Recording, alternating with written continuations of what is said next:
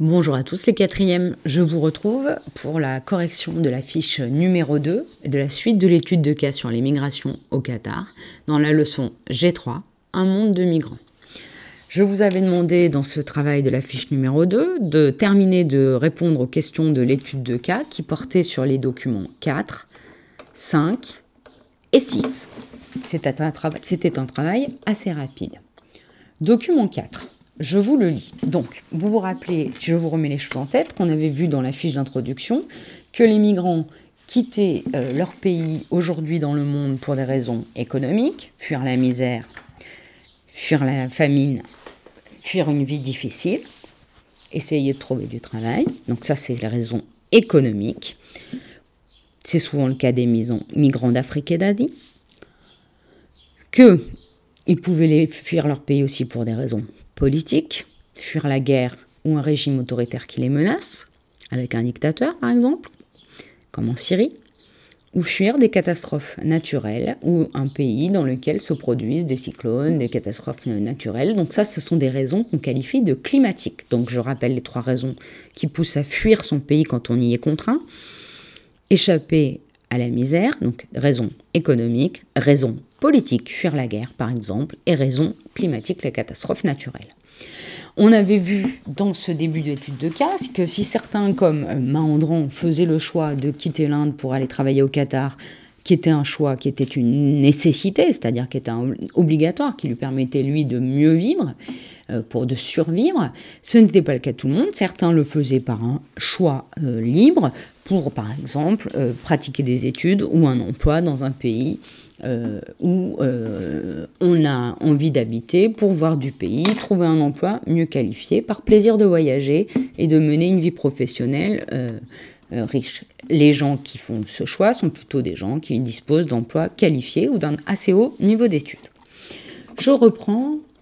on a vu qu'au Qatar, effectivement, le niveau de vie était assez élevé et que c'était un pays qui accueillait une très grande partie de sa population qui était composée d'étrangers. Mais on peut aussi se poser la question des conséquences des migrations pour les pays de départ, c'est-à-dire les pays dont partent les migrants. C'est euh, ce qui était évoqué dans le document 4. Je vous le dis. Les conséquences des migrations pour les pays de départ. Chaque jour, quelques 1500 Népalais quittent leur pays à partir de l'aéroport de Katmandou. Katmandou, c'est la capitale du Népal. Tous ou presque sont des ruraux.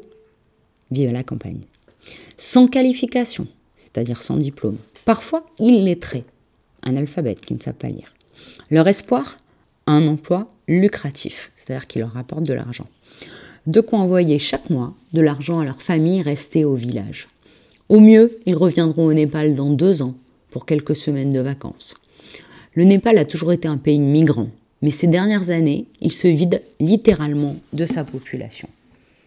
Les transferts de migrants c'est-à-dire l'argent envoyé par les migrants, s'élève chaque année à 6 milliards de dollars, 4,3 milliards d'euros, soit 23% du produit intérieur brut. C'est-à-dire que, ce que l'argent qu'envoient les migrants, c'est 25% de la richesse du Népal que le pays reçoit. Plus de la moitié de la population vide ses subsides, vide cet argent. Les zones rurales du Népal ne sont plus peuplées que de femmes, d'enfants et de vieillards. C'est un article paru dans Le Monde, l'exode intarissable des jeunes népalais, c'est-à-dire le départ euh, euh, important des jeunes népalais. Florence Boger, elle en est l'auteur, et c'est paru dans le journal Le Monde en 2014. Alors, première question que je vous posais, c'était de localiser le Népal sur le planisphère mondial à la fin de votre manuel. Le Népal, c'est un petit pays qui se trouve au nord de l'Inde. Hein, vous savez que c'est le pays qui est connu pour euh, sa religion, qui est le bouddhisme, et c'est là où habite euh, le, le chef des bouddhistes qu'on appelle le Dalai Lama.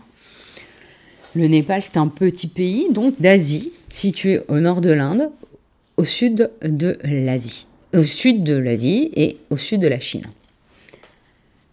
Combien de Népalais quittent chaque jour leur pays pour immigrer, sachant que beaucoup de Népalais immigrent au Qatar? Chaque jour, c'est 1500 euh, Népalais qui quittent le Népal pour euh, tenter leur chance dans un autre pays. Hein, donc si on considère qu'une année compte 365 jours, c'est 547 000, 547 000 Népalais en moyenne qui quittent le pays par an pour tenter leur chance, essayer de s'installer dans un pays étranger. Pour quelle raison quittent-ils le, Népal? Dans quel but? Alors, quelle est la cause? Pour quelles raisons hein, Ces raisons qui les poussent à quitter euh, le Népal, eh bien, elles sont nombreuses. D'abord, en fait, ils sont euh, à la recherche d'un emploi. Donc leur but, c'est de fuir la misère, hein, euh, essayer de d'avoir un avenir meilleur, de survivre en fait, de trouver un emploi. C'est une migration économique qui rentre dans la catégorie des migrations économiques. Pour quelles raisons cherche-t-il à quitter le Népal à Trouver donc un emploi lucratif? Euh, effectivement, euh, parce que euh, ils cherchent à vivre mieux. Et deuxième raison qui s'enchaîne, c'est essayer d'aider leurs familles qui restent au Népal à vivre mieux en leur envoyant chaque mois de l'argent, hein, ce qu'on appelle des remises ou des transferts d'argent. L'objectif, c'est d'aider sa famille, d'aider sa famille à vivre mieux sur l'emploi sur l'emploi qu'ils vont trouver à l'étranger, ils vont garder une partie de l'argent pour vivre et une partie va être envoyée tous les mois à leur famille pour l'aider à vivre mieux au Népal. Bon, effectivement, pourquoi ces migrants euh, cherchent à trouver du travail à l'étranger? Il y a très peu de travail au Népal. Beaucoup sont des ruraux, c'est-à-dire des gens qui vivent à la campagne, sans qualification, sans diplôme, mais parfois illettrés, c'est-à-dire qu'ils ne savent pas ni lire ni écrire. Donc, ils cherchent à des emplois peu qualifiés à l'étranger, euh, comme par exemple mandran, homme de ménage, et euh, cela leur permettra, euh, parce qu'il n'y a pas assez de travail au Népal, de, de, subvenir à leurs besoins et à ceux de leur famille rester au pays. Est-ce qu'ils reviennent souvent chez eux? Visiblement, le texte dit que le Népal ne revoit pas souvent les migrants revenir, c'est-à-dire qu'ils reviennent en général euh, tous les deux ans, donc c'est-à-dire peu souvent, hein, ils ne reviennent pas souvent chez eux. Là, l'exemple qui est donné, c'est ils y reviendront au Népal dans deux ans pour quelques semaines. Et ils repartent. Hein. donc non, les migrants qui quittent le Népal ne reviennent pas souvent chez eux. Donc ils ont une vie assez difficile, loin de leur famille. Relever trois conséquences de l'immigration népalaise à l'étranger. Alors, euh, trois conséquences de l'immigration népalaise dans les pays euh, étrangers, euh, comme par exemple le Qatar. eh bien, première conséquence, c'est le fait que chaque année, les migrants népalais, c'est-à-dire ceux qui ont fui le Népal pour aller s'installer ailleurs et y travailler, eh bien, envoient, si on regroupe tous les transferts d'argent qu'ils font, euh, envoient 6 milliards de dollars, c'est-à-dire 4 milliards d'euros, à leur famille. Cela injecte euh, de l'argent dans l'économie népalaise et permet aux Népalais de vivre un peu mieux. Donc cela, en fait, correspond à un quart, 23% de la richesse du Népal. Donc imaginez que ces migrants arrêtent d'envoyer de l'argent à leur famille, le Népal va perdre un quart de sa richesse. Donc ça injecte beaucoup d'argent dans l'économie du Népal. Et Deuxième conséquence, plus de la moitié de la population népalaise vit de cet argent, de cet argent qui est envoyé par les migrants. C'est-à-dire que cela permet aux familles de vivre mieux. Imaginez qu'ils arrêtent d'envoyer de l'argent, eh bien, euh, effectivement, euh, la famille vivra moins bien. Donc la pauvreté s'agrandirait au Népal. Donc cette migration, elle est quand même un facteur de richesse, pour, enfin d'amélioration des conditions de vie pour le Népal, qui est un pays assez pauvre. Par contre, euh, deux conséquences euh, négatives, c'est un peu, bon, déjà, on peut dire que malgré tout, cela maintient le pays sous perfusion des, migrants, hein, des migrants à l'étranger, des Népalais qui ont migré à l'étranger, et que si jamais euh, cela s'arrêtait, l'économie s'effondrerait. Deuxième chose, deuxième conséquence négative, eh bien, Deuxième conséquence euh, négative, euh, excusez-moi, c'est que le, Népal se vide de ses habitants. C'est-à-dire que le Népal euh, connaît ce qu'on appelle une chute démocratique, démographique. Pardon. Une chute démographique. Qu'est-ce que ça veut dire? Euh, eh bien, euh, cette chute démographique, ça veut dire que le pays se vide, la population chute. Et on sait euh, qu'un pays qui voit une chute de sa population est un pays qui est rarement un pays qui se développe. Dernière conséquence, elle est aussi négative, celle-là, c'est que désormais, les zones rurales, c'est-à-dire les campagnes, ne sont plus peuplées que de femmes, d'enfants et de vieillards. C'est-à-dire que les hommes, eux, sont partis à l'étranger pour travailler.